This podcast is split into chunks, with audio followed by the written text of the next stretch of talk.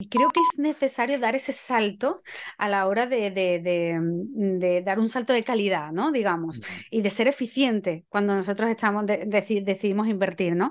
Y decidimos montar una cartera o montar un portfolio, hacerlo de manera eh, lo más optimizada posible, ¿no? Porque es que hay además tantísima información sesgada que tenemos ahí a día de hoy. Entonces tenemos tanto acceso a tantas cosas que es necesario hacer una criba y hacer un filtro.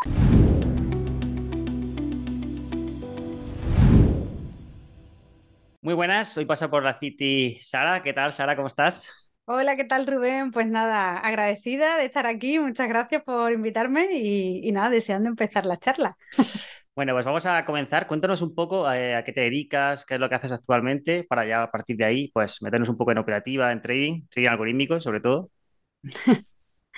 Vale, pues eh, hago muchas cosas realmente, pero bueno, donde más estoy enfocada ahora mismo es el desarrollo de algoritmos de trading eh, en Python y bueno, lo combino también con, la enseñanza, pues soy profesora de hace muchos años en dirección financiera y análisis bursátil. Llevo eh, toda la parte de gestión de alumnos, etcétera, para toda la, parte financiera. Y bueno, yo por mi, por mi cuenta, porque bueno, un poco me, me, formé de manera autodidacta, casi, eh, empecé con todo el tema del trading algorítmico a desarrollar mis propios algoritmos. Y ahora, pues bueno, intento enseñar un poco la forma que tengo yo de hacerlos, que hay muchas, como tú bien sabes. Pero, pero bueno, yo cuento un poco mi forma de, de hacer los algoritmos de trading a día de hoy. ¿Cuándo empezaste más o menos en esto del trading para poner un poco de contexto? Bueno, en el trading empecé hace mucho tiempo. Empecé alrededor de 2007, o sea, hace unos 15 años. Ah, eh, ya empecé a, operar. Entonces yo, bueno, yo siempre cuento que tuve la mala suerte de empezar ganando. Porque claro, lo que hizo fue que me confié y yo pues pensé que eso era un mundo muy fácil, muy sencillo y que era para mí, porque se me daba bien desde primera hora sin tener conocimiento, ¿no?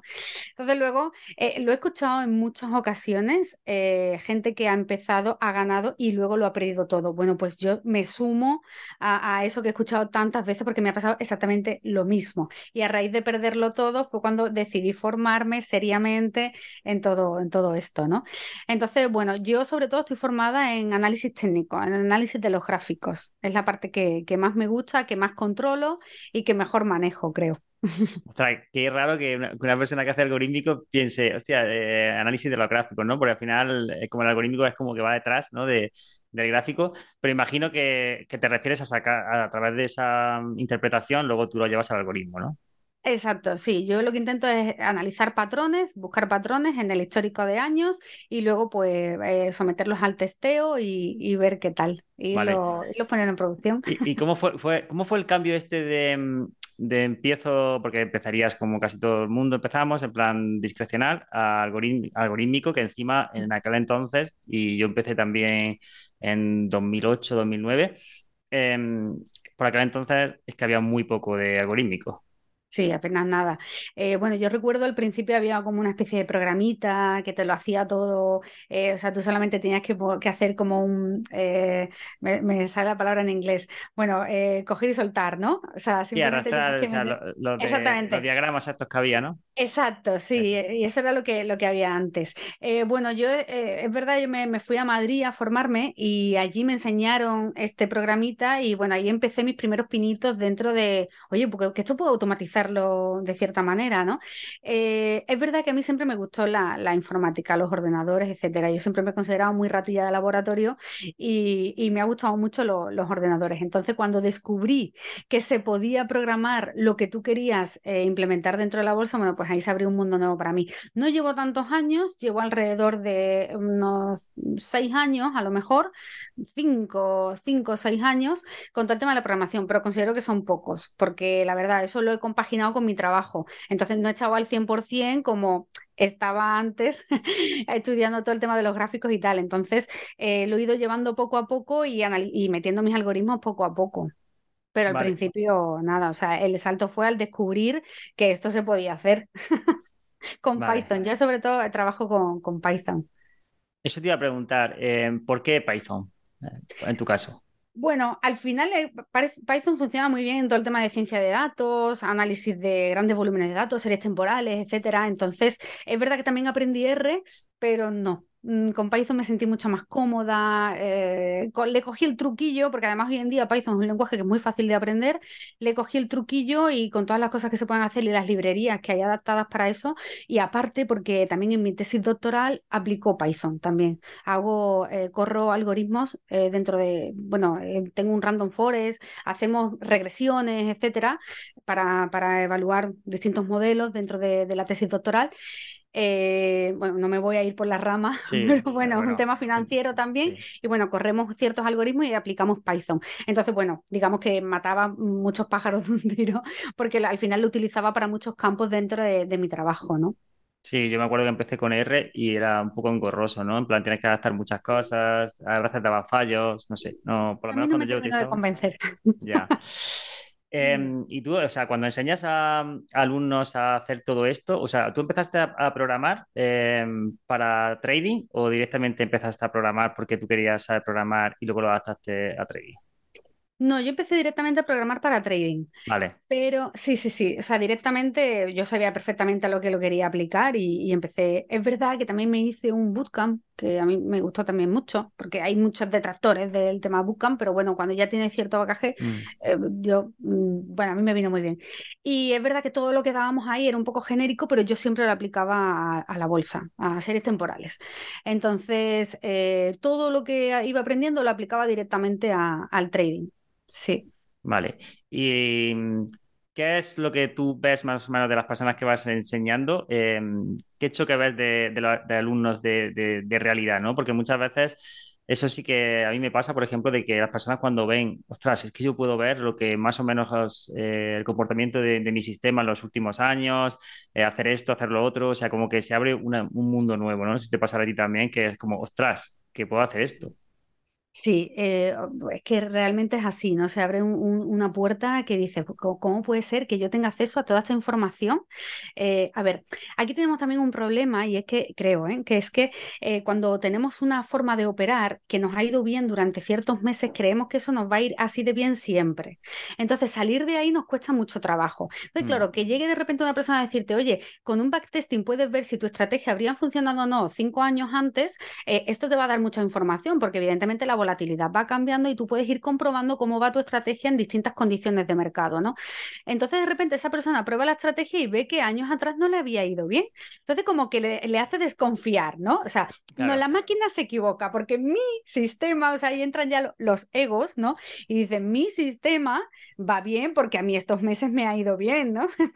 Es más fácil pensar que, bueno, te, genera rechazo porque no quieres seguir por esa vía, porque no, eh, es algo cómodo, claro. Exactamente. Aquí al final el algoritmo lo que te está diciendo es, oye, debes cambiar, debes optimizar ciertos parámetros, por aquí no vayas, hay eh, em, ciertas cosas que tienes que ver, ¿no?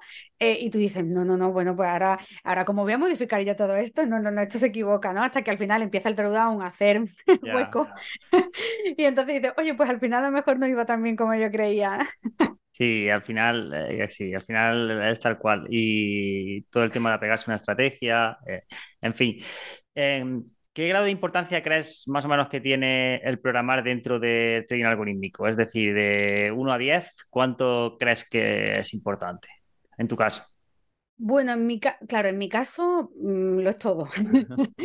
en mi caso casi casi te diría que lo es todo porque yo todo lo hago programando. Eh, es verdad que, a ver, a día de hoy eh, que la inteligencia artificial es un hecho, ¿no? Que no es que esté aquí, lleva aquí mucho tiempo, pero bueno, digamos mm. que ahora eh, está accediendo a muchas más personas, ¿no? A, mucho más en el día a día, más de lo que pensábamos. entonces, nosotros en el, en el, en el tema bolsa estamos compitiendo con las mejores máquinas del mundo. O sea, es decir, eh, creo que es necesario dar ese salto a la hora de, mm, dar un salto de calidad, ¿no? Digamos, y de ser eficiente cuando nosotros estamos decidimos invertir, ¿no? Y decidimos montar una cartera o montar un portfolio, hacerlo de manera eh, lo más optimizada posible, ¿no? Porque es que hay además tantísima información sesgada que tenemos ahí a día de hoy. Entonces tenemos tanto acceso a tantas cosas que es necesario hacer una criba y hacer un filtro. Entonces para mí la programación es fundamental. O sea, diría, te, voy a poner un 9,5 y medio de importancia en mi caso, en mi caso. Vale, y... Mm, o sea, ¿qué medidas consideras que a lo mejor se puede caer cuando, en qué errores se puede caer cuando hacemos trading algorítmico? Tú ves que se suele producir mucho. O sea, cuando alguien empieza, tiene una estrategia automatizada y empieza a aplicarla, o sea, tú le dirías, oye, cuidado con esto, cuidado con lo otro. Claro, eh, bueno, por un lado, yo siempre digo que el tener algorítmico está bien porque lo que nos hace es gestionar esa parte emocional o el, casi casi eliminar esa parte emocional que tenemos cuando operamos de manera manual, ¿no? Mm. Que al final nos dejamos llevar un poco por las emociones y por el eh, hoy creo que va a mm. subir, hoy creo que va a caer, ¿no? Y te dejas un poco llevar por el yo creo que, las noticias dicen que y por tanto va en cadena, ¿no? Entonces, uno de los mayores eh, defectos es el, la, la sobre, o sea, bueno, no, quiero hablar de sobreoptimización porque no es, no es lo mismo a lo que me quiero referir. Pero bueno, al final es estar cambiando constantemente, lo que quiero decir es estar cambiando constantemente, por ejemplo, la, estrategia, ¿no? Eh, eh, de manera nosotros manualmente, ¿no? Eh, ir cambiando el parámetro conforme cambia el mes. Mm, sí, es, una, es, una, forma también de overfit, claro. Sí, exactamente, es una forma de overfitting, correcto. Mm. Pero no, no, quería irme a esa parte porque esa, por ejemplo, es una de las cosas que si decimos, oye, cuidado con el overfitting cuando estamos sobreoptimizando la estrategia, ¿no? Mm. Ya eh, metiéndonos un poco más en tecnicismo. Pero eh, e, eso, el intentar cambiar la estrategia constantemente, o sea, yo, por ejemplo, siempre les recomiendo a los alumnos establecernos una serie de parámetros, por ejemplo, yo me fijo mucho en el drawdown, en la peor racha de pérdidas, y le digo, oye, si tu peor racha de pérdidas en cinco años ha sido pues de un 7% y de repente la pones en producción y tu drawdown es un 8, aquí algo va mal. O sea, no puede ser que los últimos cinco años hayas tenido un 7 y de repente la pongas en real y tengas un 8. Pues algo hay mal. Entonces ahí sí párala, ¿no? Pero mientras esté dentro de tu parámetro de drawdown y está dentro de tus parámetros de volatilidad, no hay por qué cambiarla. ¿Vale? O sea, mm. esa es un poco mi, recomendación. Y luego tener distintas estrategias también, no solamente una, no te va a funcionar una en todos los productos, en todo, en todo lo que vayas a invertir, en todos los time frames, ¿no? Las tendencias terciarias son muy distintas a las primarias, por ejemplo, ¿no? Entonces, pues intentar también tener distintas estrategias para distintas formas de operar. Vale. Y en tu caso, eh, ¿qué herramientas utilizas además de Python para, para crear? O sea, ¿Qué, otro tipo de herramientas sueles utilizar? Bueno, yo tiro mucho de librerías, la verdad, librerías dentro de Python. Entonces, eh, mi, esquema, un poco mi esquema del algoritmo es el, siguiente. Primero, eh, la descarga de datos. O sea, tengo que ver de dónde voy a obtener la, data. Eh, sobre todo, lo ideal es obtenerla del propio broker, aunque no todos ofrecen esa información. Entonces, bueno, si no te das información, pues tienes que obtener otro sitio de donde poder coger esos datos, ¿no? Por lo menos para entrenar. Luego monto el esquema del algoritmo, que todo eso lo hago programando con Python y tiro de la librería de backtesting. Es cierto que estoy pendiente de crear, por ejemplo, mi propia librería, pero a día de hoy yo, por ejemplo, sé de otras personas que lo han hecho, pero yo estoy en ese proceso, ¿no? De, aprendizaje todavía porque cada día aprendo cosas nuevas. Eh, entonces, una vez que termino el, el, el backtest, y le hago una, optimización o el wall forward o tal, que yo te comenté que utilizaba el wall forward testing, mm. em, ya entonces pasaría primero a demo, siempre vamos a, demo. Entonces, dependiendo del broker, eh, hay en algunas utilizo que es Station, en otras MetaTrader 4, entonces voy conectándola a la demo, tengo un ordenador 24/7 que va ejecutando las órdenes por mí, evidentemente, lo tengo siempre mm. encendido y va ejecutando y, ya luego pues voy evaluando los resultados en base a los parámetros que yo, que yo tengo y ya una vez que todo va en orden paso a, a ponerla en producción. Y, así, o sea, no utilizo tampoco otras herramientas más sofisticadas ni.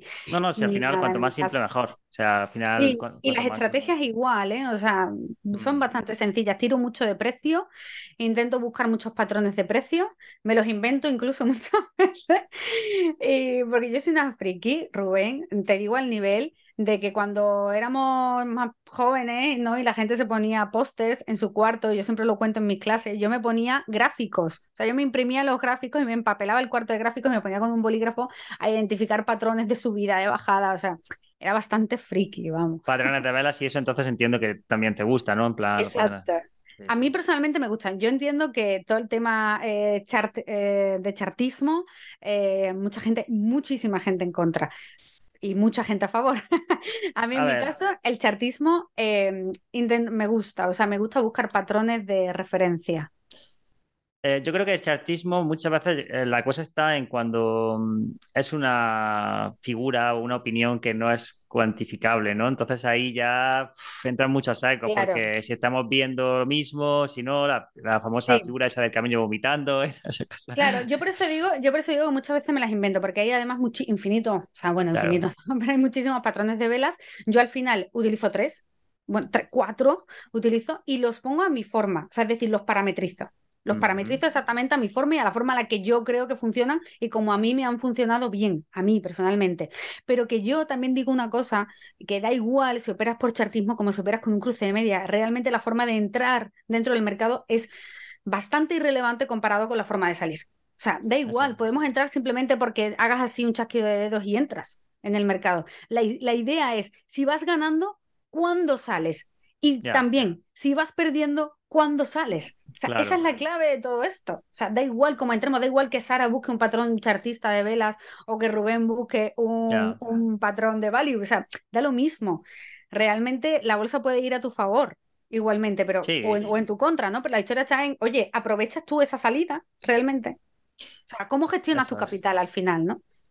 Eso es, sí, al final, por ejemplo, los patrones de velas sí que son bastante objetivos, es decir, tú puedes decir, bueno, pues si supera este máximo, si supera tal, pero el Eso, problema eso es, eh, es a veces cuando no es, porque mucha gente como lo opera discrecional, pues a veces traza líneas y ahí viene un poco el problema, ahí viene un poco de exacto. que, bueno, sobre todo porque a lo mejor mañana no lo vas a identificar como hoy, entonces empiezan ya los secos, etc, etc. Esa- totalmente. Y a mí eso me pasaba muchísimo al principio, muchísimo.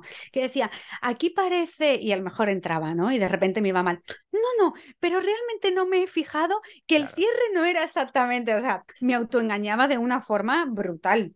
Eh, A día de hoy no me pasa, a día de hoy las tengo tan parametrizadas que no me pasa. O, se da- o como yo digo, no se puede estar un poquito embarazada, o se está o no se está. eso Pues esto es. es así, yo intento parametrizarla de tal forma que o es o no es, claramente. Yo hablo a veces con personas que dicen, no, es que tiene una estrategia que era muy buena y de repente pues estaba pasando por un mal momento y la estrategia fue mal y dices, hostia, pero igual te estás echando la culpa de algo que es que la estrategia dejó de, de funcionar bien y, ¿sabes? De echar la culpa de tú mismo, ¿no? Pero bueno, eso, eso suele pasar, en vez Sí. de pensar que es la propia, la propia estrategia. Decías antes que utilizabas eh, MetaTrader y TradeStation, imagino que entonces operas futuros y CFDs. Sí, sobre todo. Vale. Sobre todo siempre he estado operando con CFDs. Bueno, y acciones al contado también eh, he hecho, pero vamos, sobre todo las opero en CFDs. ¿Y qué tal la experiencia, o sea, eh, mm, futuros versus CFDs, ¿con qué te quedas? Bueno, a ver, eh, a nivel de, eh, de poder acceder al mercado, mm, porque además date cuenta que la- el alumnado, por ejemplo, que yo tengo es mucho que viene de, de universidad. Entonces vienen con poco capital, ¿no? Eh, si quieren empezar a gestionar y tal, pues vienen con poco capital, se reúnen a lo mejor unos cuantos y empiezan a, a operar con ese poco capital. Mm, Para eso necesitas un CFD. O sea, es muy complicado entrar con un futuro. Entonces, eh, como acceso al mercado, el CFD. Eh, como mercado espejo me deja mucho que desear, ¿no? Y sobre todo la información que se le da al broker. Ah, complicado. O sea, intento de hecho encriptar todo lo posible el algoritmo para que ni siquiera me ponga el stop loss y yo lo tenga por detrás. No sé si me explico. O sea, Sí, sí, no sí. quiero dar excesiva información porque claro, en el CFD ya sabemos que quien lo maneja es quien lo maneja. Entonces, mm, hombre, si me hablas por, por regulación, prefiero el futuro. Vale, vale. Y comportamiento y activo en general, ¿no? Porque al final son, lo que ves es lo que hay, al fin y al cabo. Exactamente, exactamente. Entonces, claro, al final el CFD, o sea, puntito arriba, puntito abajo, pero oye, tiene como ese pequeño margen de maniobra en el que al final te puedes ver envuelto y te salta el stop. Eso es. Cuando al final miras el real y tú dices, pues el real no ha tocado. Sí, eh, y, sie- y siempre te queda la duda de qué, qué habría Sí, pasado si la ejecuto en otro broker en vez de aquí y tal, no sé qué. sí, Pero bueno, sí. es verdad que a grandes rasgos, si tu operativa es rentable, pues seguramente va a ser rentable también en CFD, pero como limpia, como a la vez de la manera de ejecutarlo y sobre todo con sistemas donde se pueden ver más datos, incluso porque con CFD siempre como que estamos un poco más limitados Más con limitado. datos, Ujú, eh, pues mucho mejor con, con futuro. Y en Sí. cuanto a pruebas de robustez y todo esto, o, mm, o sea, aparte de, imagino, del autosample, fuera, o sea, un fuera de muestra y eso, eh, ¿hacéis alguna prueba, bueno, Wall Forward has dicho antes, puede ser? Sí, yo sobre todo he utilizado el Word for What Testing. La verdad que eh, no me he metido en muchos más. Intento hacer la optimización de. Porque además que, como te comentaba, como no utilizo tampoco demasiados parámetros, eh, la verdad que no tengo muchas cosas tampoco que ver, mm, que cambiar, ¿no? Para ver cómo me, habría, cómo me habría ido. Entonces, yo al final lo que tiro mucho es, voy probando la demo, tiro del, del drawdown y ya luego paso a, producción. Pero vamos, yo sobre todo lo que utilizo es el, el Word for West, es el que tengo, de hecho lo tengo subido en mi GitHub, eh, que ahí subo los algoritmos que, que, voy haciendo dentro de las estrategias de mi web y tal, lo voy subiendo todos los algoritmos a, a GitHub y ahí se puede ver cómo tengo programado el, el Word for y, bueno, se le puede ir echando un, un vistacillo. Ah, pues súper bien. ¿Y tu operativa es más de, más de swing o más intradía? ¿Por qué te sientes más cómodo? Bueno, yo soy, yo soy de swing total. O sea, no, no hago intradía. Yo me desintoxiqué siempre lo digo, me desintoxiqué del intradía. Porque aquella época que te comenté, que empecé ganando y tal, eh, y que cometí el gran error, ¿no? De pensar, oye, esto es fácil. Yo siempre he operado normalmente con velas de una hora o un día, normalmente, ¿vale? ¿Qué mm. pasó? Que yo estaba operando con velas de una hora y dijo, bueno, pues esto va también en una hora, eh, me meto en cinco minutos y gano diez veces más. O sea, el típico error, ¿no? Como, como, cuando te cuentan el interés compuesto, ¿no? O sea, en bolsa, que tú dices, no, si hoy he ganado un euro, el interés compuesto, porque consideras que mañana vas a ganar lo mismo y pasado también y al otro también. O sea, ese es el gran error de todo el que quiere vender el interés compuesto dentro de la bolsa. Pues em, eh, al final, no me acuerdo por dónde iba contándote esto, bueno, yo al final estaba operando con velas de una hora, me metí en cinco minutos y me desintoxiqué totalmente, como decía, de, del intradía. Personalmente no me gusta. Lo pasé muy mal, pasé muchos estados de ansiedad. Eh, en aquella época. Además era muy joven para estar, mm, vamos, que lo pasé realmente mal, porque me enganchó muchísimo, me enganchó muchísimo. Yo estaba todo el tiempo mirando el móvil eh, en cualquier momento. Eh, incluso si tenía que conducir, o sea, va a sonar un poco fuerte, pero me daba rabia desconectar del móvil. Yo quería seguir viendo cada cinco minutos qué estaba pasando, ¿no? Porque estaba bastante enganchada. Entonces me tuve que desintoxicar. Y de hecho, a día de hoy yo sigo teniendo mis plazos en los que desconecto totalmente del mercado, ¿eh? O sea, porque eh, ya con el tema de tenerlo automatizado, mm, bueno, mucho mejor, ¿no? Se controla mucho más. Pero es verdad que ha habido ciertos momentos que a mí, o sea, que la bolsa al final engancha.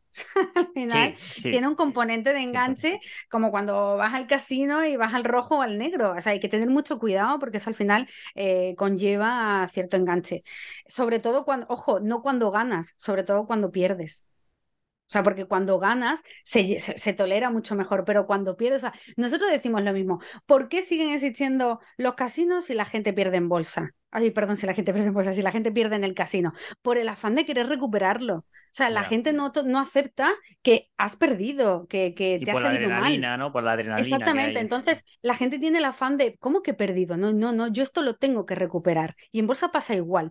Mm, el, no sé qué porcentaje está, porque lo desconozco a día de hoy, pero más del 80% de las personas pierden dinero en bolsa. ¿Por qué mm. sigue existiendo la bolsa? ¿Por qué siguen existiendo los productos cada vez más atractivos para que mm, cualquier persona con poco dinero pueda entrar en bolsa? Por la ganas de recuperar lo que se pierde. O sea, porque no, no toleramos la pérdida, no toleramos que nos hemos equivocado, ¿no?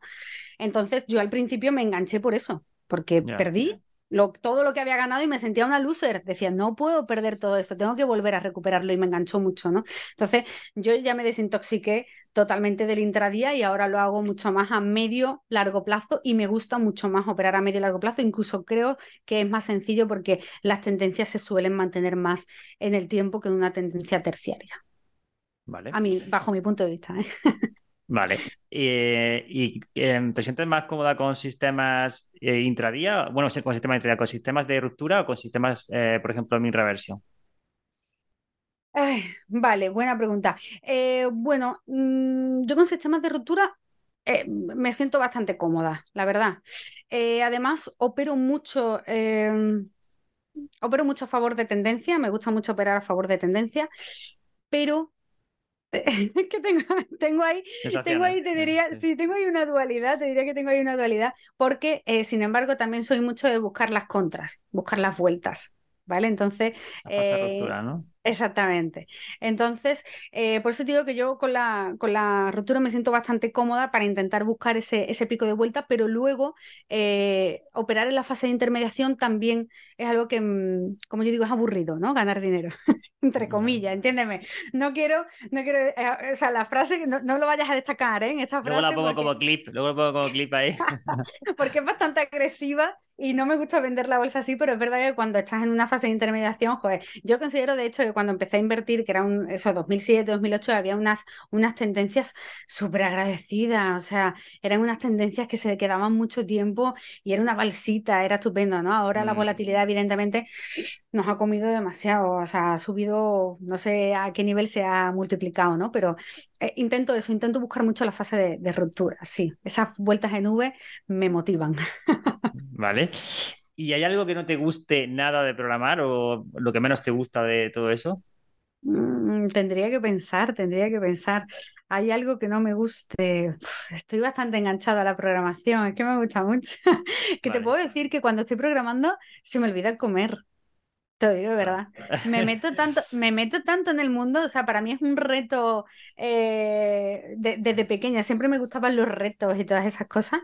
Y, me engancha, me engancha muchísimo. No te, no te sabría decir qué es lo que, cuando, está, cuando estás muy concentrado, sí es verdad que como que el, resto de cosas se queda ahí en un segundo plano, eso es verdad. Sí, sí.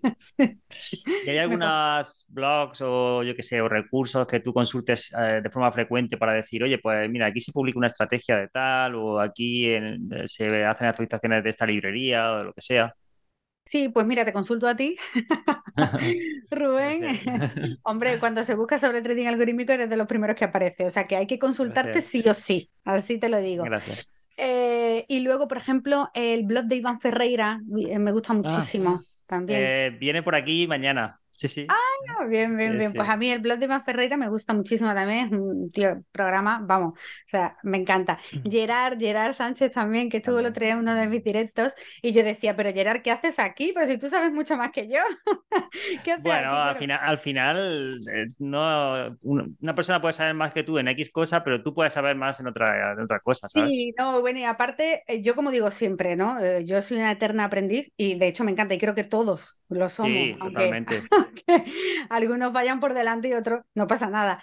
Pero eh, efectivamente yo al final lo que hago es contar mi forma de hacerlo y mi forma de hacerlo es igualmente válida que la de tuya o la de Iván o la de, o la de cualquiera. Entonces yo al final cuento mi forma de hacerlo y siempre digo, oye, pero yo quiero aprender en comunidad, porque yo no, yo no vengo de un background de programación, yo vengo de un background financiero, entonces yo me muevo mejor en la parte de finanzas, me muevo mejor en toda la parte de modelos, no me meto mucho en la parte matemática, porque bueno, tendría que pasar a otro nivel, pero eh, me intento mover mejor en la parte financiera y luego en la parte de programación, la comunidad me enseña a veces cosas, ¿no? Porque a veces me dice, oye, pues el código podría ser más eficiente de esta manera. Y yo, joder, pues tienes razón, no me he dado cuenta que a lo mejor poniendo eh, e, este for aquí o este bucle o, esta iteración de este modo, el, mi, código eh, es más eficiente, ¿sabes? Entonces al final entre comunidad nos ayudamos mucho ¿no? en, ese, en ese terreno. Yo no lo sé todo de programación, incluso el otro día me preguntaban algo y digo, pues lo tengo que consultar. O sea, no sé ahora mismo el método que utilizar para eso, tendría que hacer la consulta de Stack Overflow, ¿sabes? Entonces... Eh, pues, por ejemplo, tiro de Stack Overflow a la hora de, como todo el mundo. Es saberlo todo. Exactamente, como todo el mundo. Entonces, por ejemplo, el blog de Iván Ferreira creo que contiene mucha información muy valiosa. Tu blog, eh, Gerard Sánchez también comparte muy buena, muy buena información. Luego conozco otros programadores también en el campo financiero que me gustan mucho, pero eh, a los que les consulto personalmente porque no tienen un blog. vale. vale. Entonces, bueno, hablo con ellos frecuentemente, sí. ¿Y qué te apasiona más? ¿El compartir o a lo mejor, o sea, el gestionar, por así decir, o la parte de a lo mejor divulgar sobre contenido de, todo esto? Vale, ¿con gestionar te refieres a gestionar capital? Sí, gestionar capital. No, no me gusta gestionar capital. Eh, al principio empecé a gestionar capital. De hecho, te diría que cada vez que he intentado gestionar capital de alguna forma, eh, me he ido mal. O sea, es como, es como la cosa de cuando quiero demostrar lo que sé hacer, de repente me va mal. ¿Sabes? pues es muy honesto que digas esto, ¿eh? O sea, quiero decir, está bien que lo digas. No tengo problema, pero es verdad. O sea, cuando a lo mejor he intentado, oye, llevo tanto tiempo con esta estrategia, tal, funciona. Oye, pero justo en el momento que se, me empieza a dar como esa, esa rachita, ¿no? De, de, pequeñas pérdidas, tal, tú dices, pues justo cuando lo quiero enseñar, justo cuando quiero abrirlo al mundo, justo cuando lo quiero mostrar, no, no me. Entonces yo eh, empecé en su día, como te digo, gestionando capital, pero me dejó de gustar, porque además el dinero llama mucho al dinero. Y, no me gusta. O sea, cuando lo haces bien, eres muy buena, pero cuando tienes una pequeña racha de pérdidas, incluso dentro de tu drawdown, porque, eh, insisto, cuando me he salido del drawdown siempre eh, he tenido que parar, o sea, he parado cuando he tenido que parar, ¿no? Pero si estaba dentro de mis parámetros, oye, pues continuamos, ¿no? Pero cuando te va mal, es como, mm, qué mala eres, ¿no? Y como la presión, esa presión ahí no, no, no me hacía bien, no, no me gustaba, no. O sea, al final, yo soy una persona que intento hacer mucha reflexión interna, mucha gestión emocional eh, bueno, después de ser madre, la verdad no, me voy a meter porque si no me voy a marear eh, eh, hablando, pero bueno, es verdad que después de ser madre tuve un boom emocional porque como podrás saber, las hormonas te, te mm. comen y de repente tienes un boom emocional de locos y te comen, ¿no? Entonces tiene, yo estoy todavía en ese proceso porque mi bebé todavía es pequeño y yo todavía estoy en ese proceso de reencontrarme conmigo misma de nuevo y volver a gestionar todas esas emociones, ¿no? Y una de las partes que no me gustaba dentro de la gestión de capital era ese boom emocional que me comía por completo. Entonces no me gusta gestionar capital, no gestiono capital, eh, pero te enseño a que tú puedas gestionar el tuyo. Yo gestiono el mío. Y de hecho lo muestro, es que no tengo problema en mostrarlo en ningún momento. ¿sabes? O sea, soy totalmente transparente en ese sentido. Y si me ha ido mal una racha, he parado y he vuelto a continuar. Cerramos chiringuito y volvemos a abrir. Claro. y, así, y así funcionamos, o sea que no hay problema. Vale. Em, y ahora que está acabando el año, em, objetivos que tengas así en mente, em, seguir con la comunidad quizás, o así objetivos que tengas en el horizonte. Bueno, pues sí, quiero seguir con la comunidad porque además está creciendo mucho. O sea, yo me ha sorprendido muchísimo eh, que, que, haya mucha, tanta gente interesada. Eh, ya, ya de por sí mucha gente me preguntaba y tal, y alumnos cuando terminábamos las clases, cuando terminábamos el máster, me preguntaban, oye, ¿cómo seguir con esto que yo quiero seguir? Entonces, eh, vamos a seguir con la comunidad. Aquí en Sevilla tenemos también el, un curso que, que estamos sacando de trading algorítmico aquí en, en Sevilla. Y, bueno, eh, llevamos nueve ediciones con la parte de trading y ahora vamos a sacar la primera. Hemos ampliado contenido, eh, porque yo llevo ya nueve años dirigiendo ese curso y entonces hemos ampliado contenido y sacamos la primera edición este, este año, ahora en, febrero. Presencial, ¿no? Eh, es presencial, aunque también se puede hacer online. Vale. También se puede hacer online. o sea, digo aquí en Sevilla porque mucha gente lo hace presencial y aquí hay muy poca formación en ese sentido.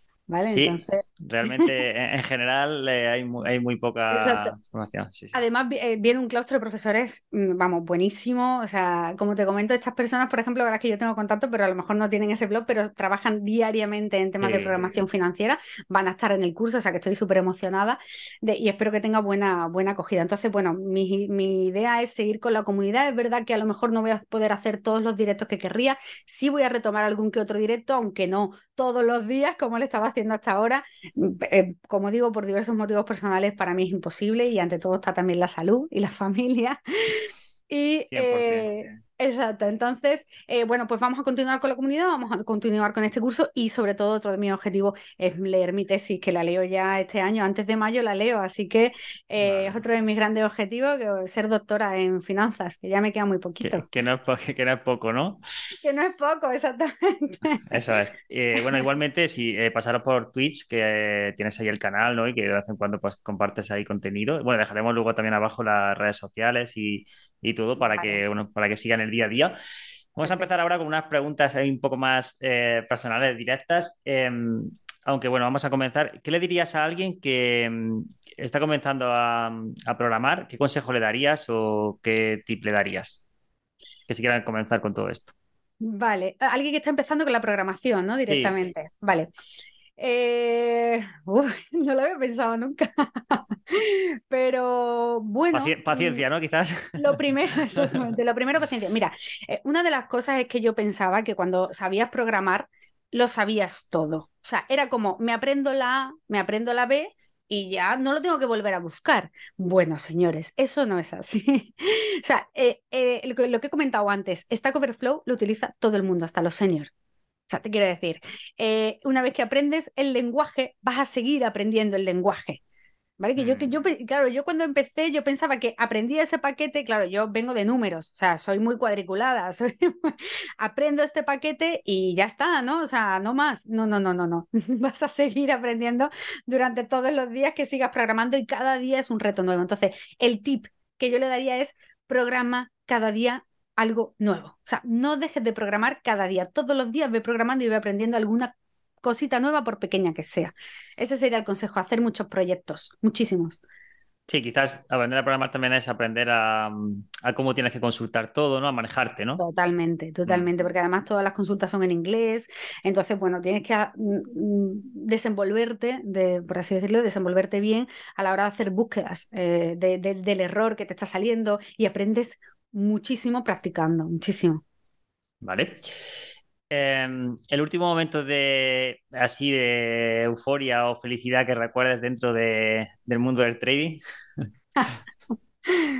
El último momento de euforia. o felicidad, Mm. sí. Que digas, hostia, pues este momento cuando pasó esto, cuando tal, pues recuerdo que fue un buen momento, o sea, tengo un Es que dulce. recuerdo, recuerdo uno de los peores y luego recuerdo uno de los mejores. Ah, pues la siguiente pregunta era uno de los peores, así que Dino va a ser el peor y el Es que mejor. vino, es que vino Claro. después. Vale, Vino vale. después. Entonces, eh, me acuerdo primero del peor y fue eh, precisamente con el tema de la pandemia. Justo con el tema de la pandemia, eh, recuerdo que hubo un pico de volatilidad enorme. Eh, recuerdo velas eh, multiplicadas por 10 en bajada. Mm. Eh, y claro, eh, me, me saltaron todas, la- todas las alarmas, ¿no? El, el sistema que yo tenía, es cierto que tenía una criba de volatilidad, pero era una criba pequeña, o sea, una criba de volatilidad ajustada a lo que entendía por volatilidad en aquel momento, ¿no? Pero se disparó de tal manera que empezó a hacer muchas posiciones a la contra, ¿vale? Y de repente dije, ¿qué es esto? O sea, me vi un poco eh, comida por las emociones y diciendo, no debería haber actuado así, pero claro, la criba que le tenía de volatilidad no era la correcta, no era la idónea en- para aquel momento, ¿no? Entonces tuve que frenar el sistema y pensar con la, emocionalmente, ¿no? Que tenía que pararlo. Sí, porque los ATRs también subieron bastante, sí. Exactamente, o sea, hubo un pico de, de locura. Entonces ahí eh, fue uno de los peores momentos porque me hizo pupa. Ahí me hizo eh, pupita y dije, ahora a ver qué hago, ¿no? Entonces frené el sistema y lo que hice fue readaptarlo. Lo readapté, lo reprogramé con la volatilidad adaptada a este nuevo pico que, que había en el mercado y se recuperó. Entonces ese momento de euforia, me sentí bien, ojo, me quedé a cero, ¿eh? O sea, no te digo que me recuperé por encima, digo que me recuperé, me recuperé sí, sí, a que- lo que que- había bajado.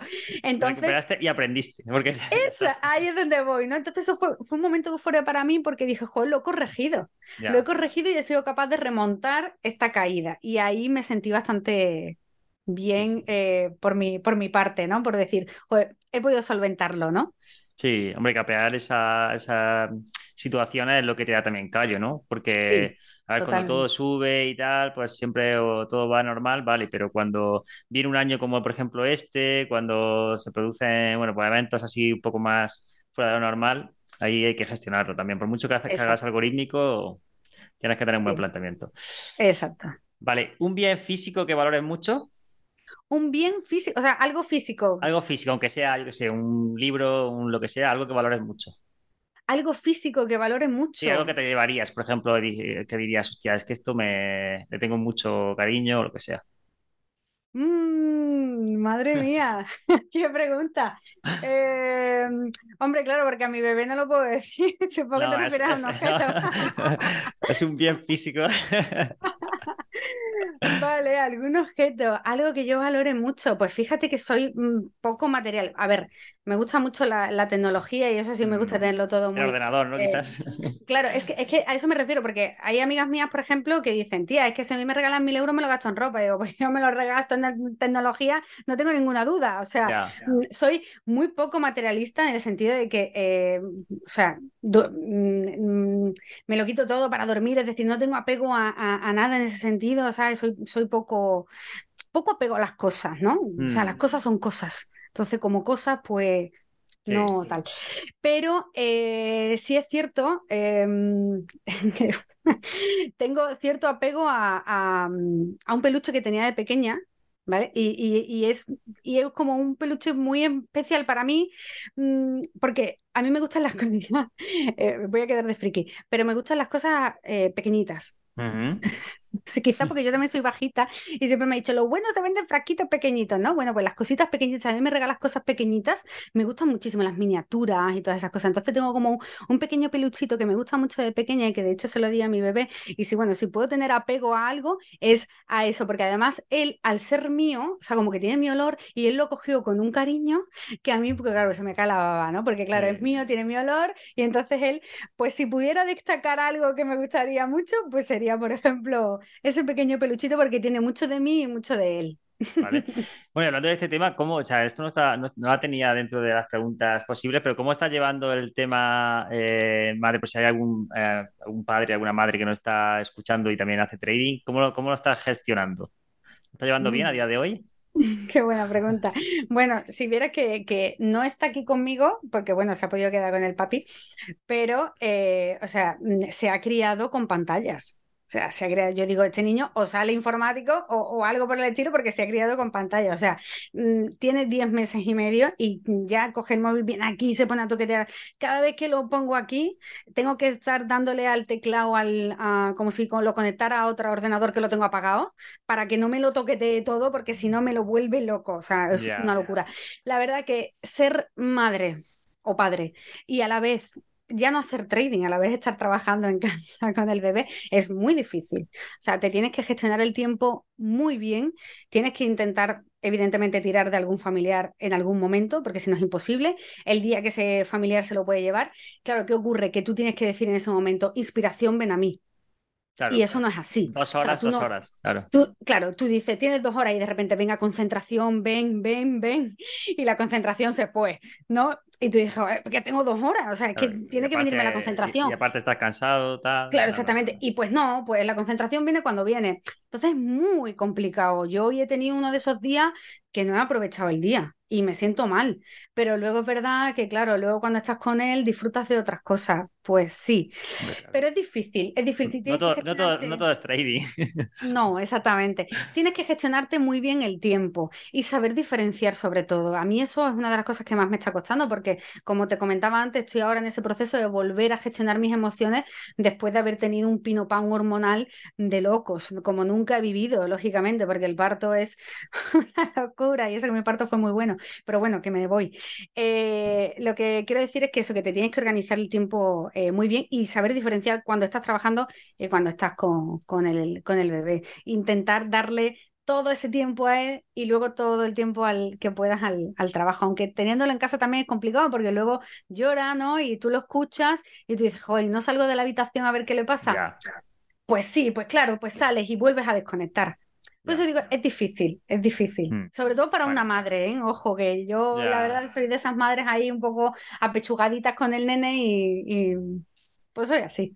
Bueno, hay, hay, tiempo de todo. Lo bueno es que al tener la, la operativa también ya pues automatizada. Imagínate eso sin, sin, tener automatizado, ¿no? Pues al final. no, no, no, no podría. Eso es la vida, claro. O sea... Es verdad que eh, aunque lo tengas automatizado, tienes, aparte de desarrollo que estamos hablando, que tienes que, oye, pues crear nuevas cosas, que ver eh, cómo está funcionando lo que tienes, qué tal, que, que probar muchas cosas, pero que la parte, por ejemplo, de decir, vale, si no toco nada en tres meses o cuatro meses, no pasa nada, ¿sabes? Como mucho te desconecto los sistemas y fuera, ¿sabes?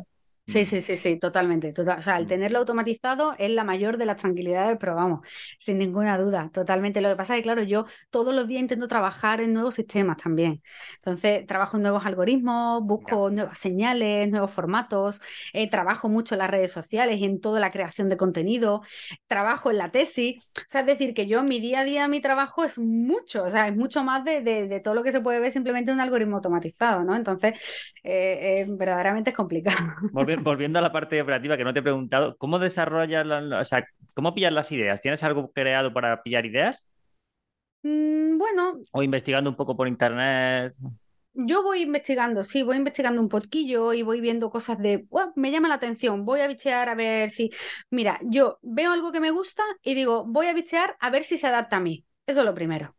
Porque si no se adapta a mí, no lo quiero. Es decir, eh, por ejemplo, mm, hay un sistema que funciona, tal, no sé qué, venga, vale, vamos a probarlo, pero vamos a probarlo con mi tipo de gestión de riesgo, porque cada uno tiene una forma de tolerar el riesgo diferente. Entonces, a lo mejor yo te digo, oye, si haces esta estrategia vas a ganar 5.000 euros el mes que viene. Y tú dices, ah, pues Genial, la hago. ¿Qué pasa? Que lo que no te he contado es que vas a llegar a perder 4.999 euros para luego ganar 5.000. Es que a lo mejor te da un síncope cuando, ¿sabes lo que te digo? Cuando a, lo mejor, a, lo mejor, lo desconectas antes, porque ya no, no, no, evidentemente, o sea, es que lo vas a desconectar antes sí o sí. O sea, tú no vas a asumir un 99,9% de pérdida para luego ganar el 100%, que no, que eso no, que, eso no, no, no, no está nadie preparado para eso, ¿no? Entonces, no todos los sistemas valen para todo el mundo, depende de tu, de tu forma de, de, de tu aversión al riesgo, ¿no? Entonces, yo voy buscando diversos sistemas, voy bicheando los gráficos, porque a mí me siguen gustando mucho los gráficos, y voy viendo a ver si, como te comento, si se adaptan a mí, si lo puedo adaptar a mi forma de, a mi perfil, etcétera, ¿no? Entonces, otra de las cosas, por ejemplo, que tengo pendiente también este, este año, ya que lo has comentado antes como objetivo, es la creación de un Darwin. Eh, porque yo tenía uno eh, hace un tiempo, lo que pasa es que al final lo tuvimos que, parar porque vino todo el tema de la... Mi familia, bueno, tiene una empresa de construcción y tal, y con el, todo el tema de la crisis, bueno, pues lo tuvimos que frenar, ¿no? Entonces cuando hace falta el dinero, mm, hace falta, señores, esto es así. Yo soy muy llana, o sea, yo no voy a vender eh, eh, las cosas de mm, eh, te voy a hacer rico en, un mes. Yo en eso no, no creo. Entonces, Hace falta liquidez, hace falta liquidez, claro. Exactamente, cuando hace falta, hace falta. Entonces, el dinero que tú tienes que invertir en bolsa es siempre dinero que no necesitas en ese momento y que tú lo tengas ahí para reinvertir. Entonces, mm, otra de, como digo, otra de las cosas que tengo pendiente también, porque llevo mucho tiempo trabajando con otra plataforma y no con la de MetaTrader, en este caso con, con DarwinX, ahora que han lanzado también esta nueva herramienta para acceder a datos y tal, bueno, pues vuelvo a, retomarlo. Entonces, es una cosa que tengo pendiente de crear también. Vale, pues estaremos ahí atentos. Eh, bueno, la siguiente eh, pregunta, que era eh, si inviertes en otros activos, casi casi, me la, lo has dicho ya, ¿no? Bueno, sí, yo sobre todo invierto en, en DAX, ¿eh? O sea, mm, yo siempre le digo a los alumnos que no se enamoren nunca de ningún valor, excepto yo que tengo una relación personal con DAX, que es caso aparte. Pero el DAX siempre me ha gustado mucho operar. ¿Por algo, por algo en concreto? ¿Por algo así que... ¿no? Mm, pero operarlo o invertir. Quiero decir, eh, tradearlo. Tradearlo. Vale. Vale. y aparte, y aparte de, dinero que tienes en sistemas, o sea, quiero decir, ¿haces algún tipo de inversión, por ejemplo, en cripto o, fuera? O, todo el sistema, vale. Yo soy de tradearlo en horario, el DAX, me gusta mucho tradearlo en horario. Y, y bueno, luego eh, materias primas y divisas, algunas sí, tal. Eh, pero bueno, sobre todo hago muchos sistemas para DAX. Eso me, gusta bastante. Mm, porque, por, bueno, porque personalmente me gusta. especializada ahí, claro. Y exactamente, me he especializado por ahí y, y ya está. Pero luego en cripto, nada. O sea, luego tengo también carteras de acciones, eso sí, eh, carteritas que esas son más a largo plazo, porque las acciones sí las llevo más a largo plazo, sí me gusta más invertirlas, más que tradearlas, eso no, para, las, para las acciones prefiero el largo plazo, eh, pero en cripto no, no soy nada partidaria, lo lamento. Eh, no, o sea, al, final, no, no, he dicho cripto como puede decir, por ejemplo, pues, pues, hay gente que dice, no, yo es que opero, por ejemplo, en inmobiliario, pero, o sea, invierto en tal. También entiendo poco, la verdad. Mm.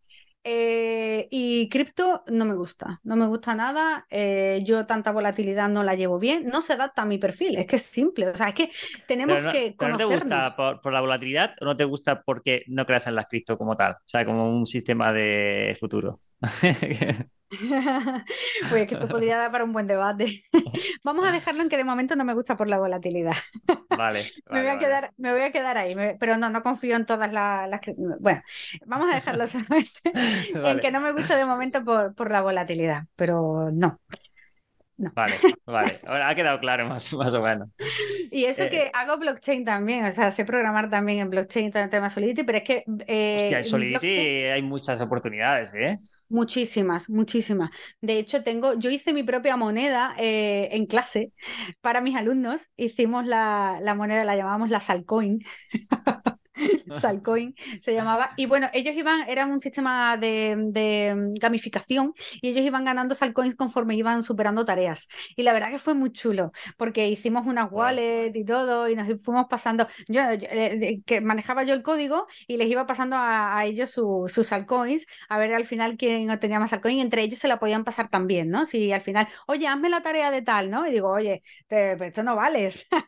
Entonces teníamos ahí ciertas penalizaciones, incluso fue muy chulo paralelo ese, ese juego. Entonces, blockchain al final es mucho más que cripto, ¿eh? Ojo, es que con Mm. blockchain se pueden hacer muchísimas cosas. Entonces, Vale. también me gusta todo ese Pero es, o sea, es raro porque es la primera persona que creo que conozco que, que, mm, que sabe, por ejemplo, eh, cómo funciona bien la tecnología blockchain y que no cree en el ecosistema cripto. No digo que no creas, por ejemplo, en X moneda, sino que, que no, o sea, que no va mucho con las... Mm, a ver, no es que no crea en el ecosistema, realmente por eso he dicho que vamos a dejarlo en que no creo como eh, eh, inversión como yo la conozco. O sea, porque es lo que te comento, Ah, hay que vale. adaptarse al perfil de cada uno. Entonces, para mi perfil, para mi forma de operar o como yo entiendo la inversión, la cripto no me va.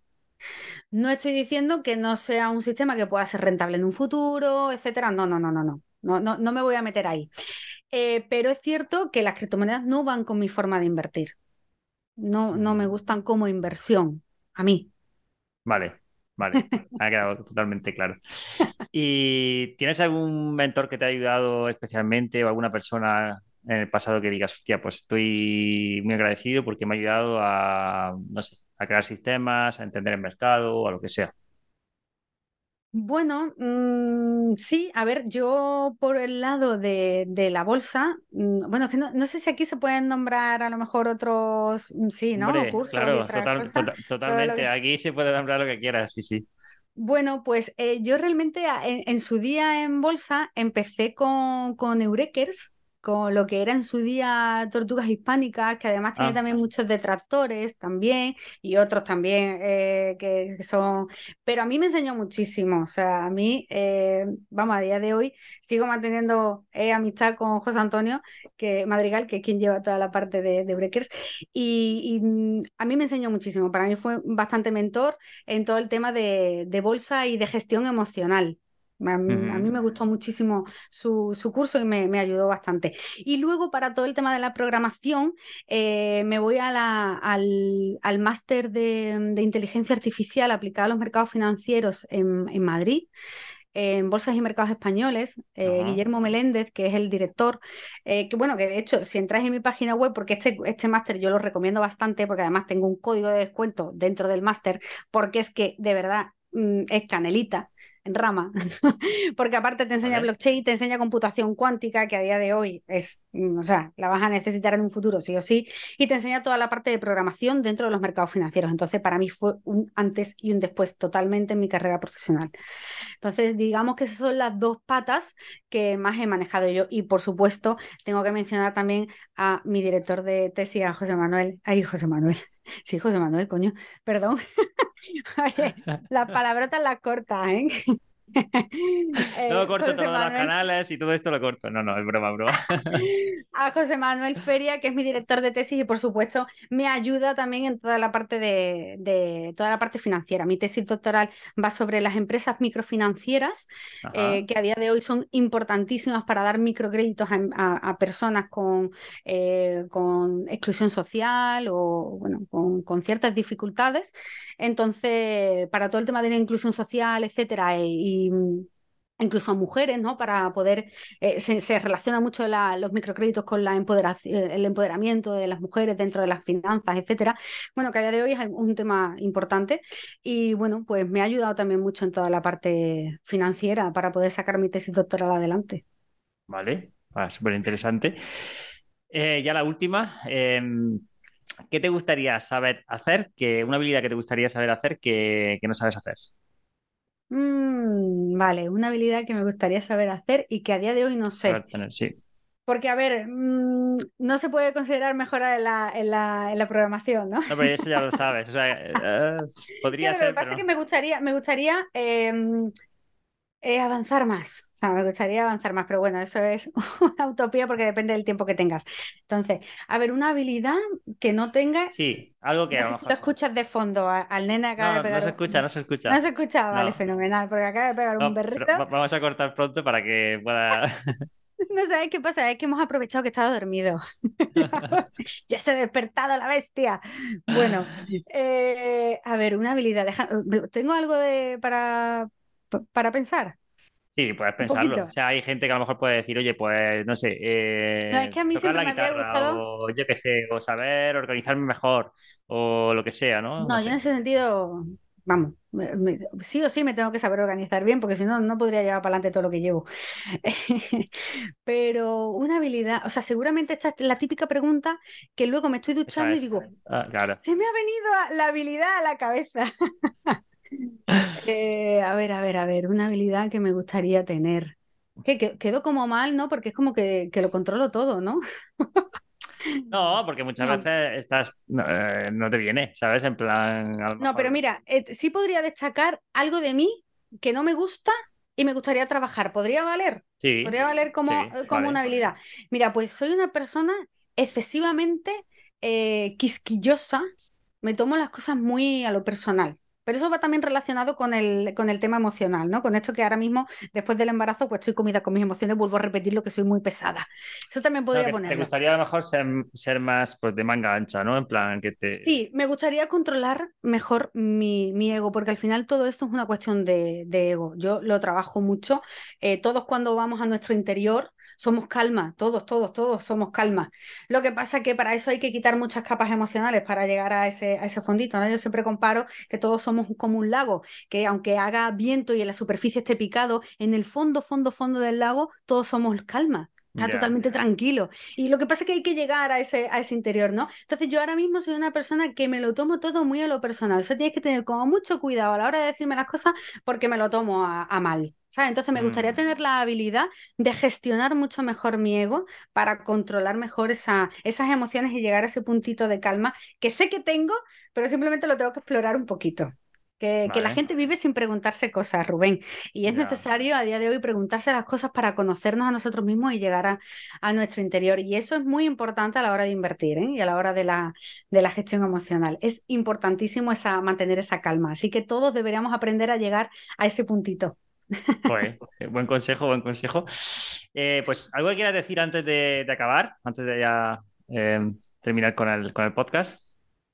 Bueno, pues no sé, la verdad que yo me he sentido súper cómoda. Eh, me ha encantado que me hayas invitado. Desde el primer día que me lo dijiste, eh, recuerdo comentar, oye, que Rubén me invitaba al podcast, o sea, que yo, que yo te seguía, ¿no? Entonces era como, eh, me sentí súper, fue súper guay para mí. Entonces, bueno, yo me he sentido comodísima y que, que me encantaría que, que siguiésemos creando comunidad y que nos Claro ayudemos sí. unos a otros y que aprendamos unos con otros. Y, y nada, pues eso, que me gustaría que, que siguiéramos ahí apoyándonos con contenido de calidad para poder aportar todo lo que podamos a esto de, de la programación dentro del, del El trading trading. algorítmico. Pues sí, la verdad que por mi parte también eh, súper bien. Eh, para mí es un placer que, que hayas estado aquí y que hayas compartido, pues también de manera muy directa, porque muchas veces como que hay personas que a lo mejor, pues oye, pues no les sale tan, tan directo, pero a ti te sale como súper natural, súper Pues yo que espontánea, o sea, soy de y, pueblo. y, y muy claro, o sea, tanto aciertos como errores, que yo creo que al final es también lo que le ayuda a mucha gente y también se siente identificado de decir, hostia, pues eh, aquí esto también me pasa, eh, por ejemplo, el tema de gestionar o por ejemplo el tema de cuando has tenido una mala racha o lo que sea, que al final todas las hemos tenido y, y está súper bien compartirlo para que se normalice también y que las personas entiendan que es un proceso y que no es todo lineal y que hay altibajos y es totalmente, vamos, lógico. Así que mil gracias, Sara, y que, bueno, haremos pronto algo, ¿vale? Perfecto, gracias a ti, Rubén, y a tu equipo. Hasta luego. Chao, chao.